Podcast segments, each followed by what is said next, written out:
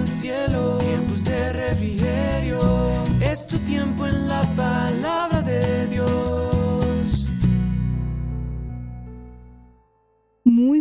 para todos y todas. Siempre me emociono de poder compartir este espacio con cada uno de ustedes.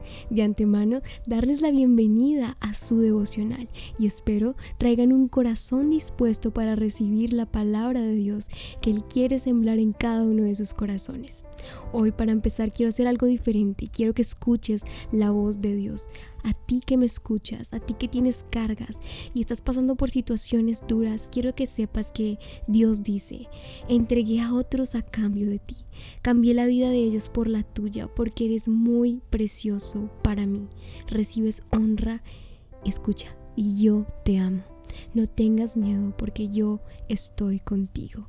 Es lo que dice Isaías 43, 5, 4 y 5 y quiero que declares la victoria de Dios para tu vida y Dios va frente a ti.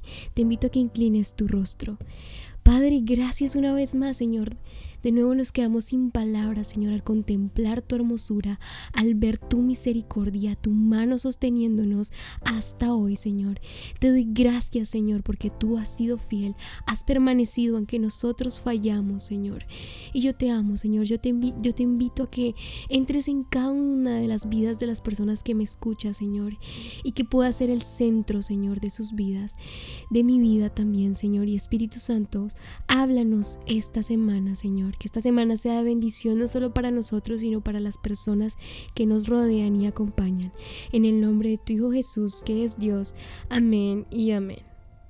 Y bueno, les cuento que estoy muy emocionada porque este nuevo mes empezamos con un nuevo tema que hemos titulado Jesucristo, Él es el Hijo de Dios. Y el título del devocional de hoy es Conocer para ser como Él, conocer para ser como Jesús. ¿Y cuántos de nosotros sabemos que necesitamos conocer para amar o querer a una persona? Tú no puedes querer a alguien que no conoces.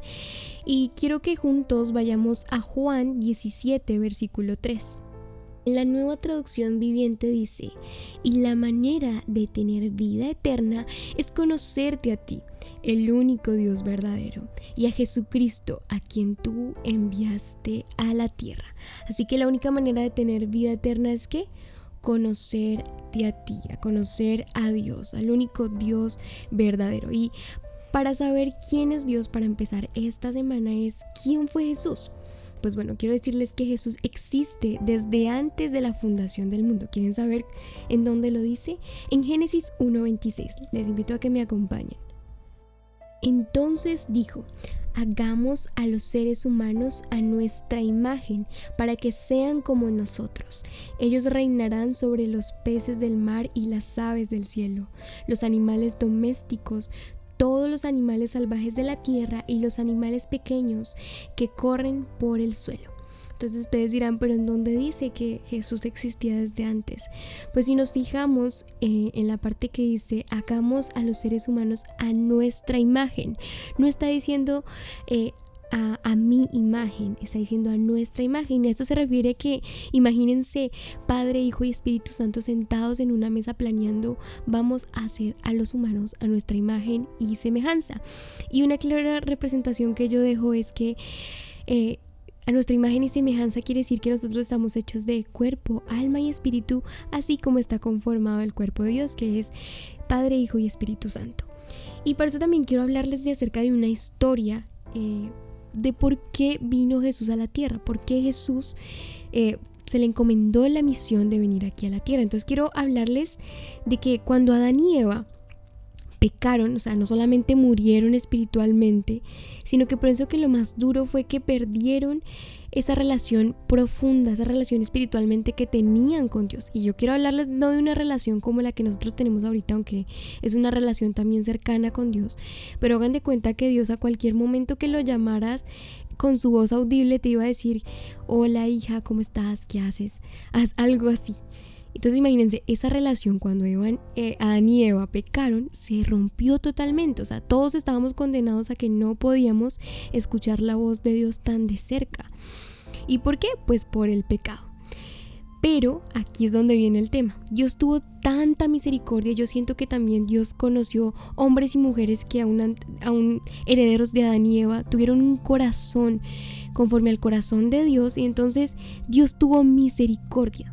Dios tuvo amor y dijo, no, en serio son nuestros hijos, hay que, hay que cambiar las cosas. Y por eso Dios tan misericordioso decidió mandar a su Hijo unigénito que es el camino para nosotros llegar al Padre, Él rompió esa maldición y lo que hizo fue volver a conectarnos con el corazón de Dios.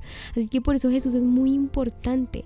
Jesús fue el único que se puso en tus zapatos, que fue capaz de dejar todo porque tenía todo el reino, tiene todo en sus manos, pero el que hizo se humilló y decidió amarte, decidió entregarte nuevamente esa conexión con Dios. Y por eso esta semana quiero invitarte a que a que reflexiones en que Jesús ya sabía que venía a esta tierra primero.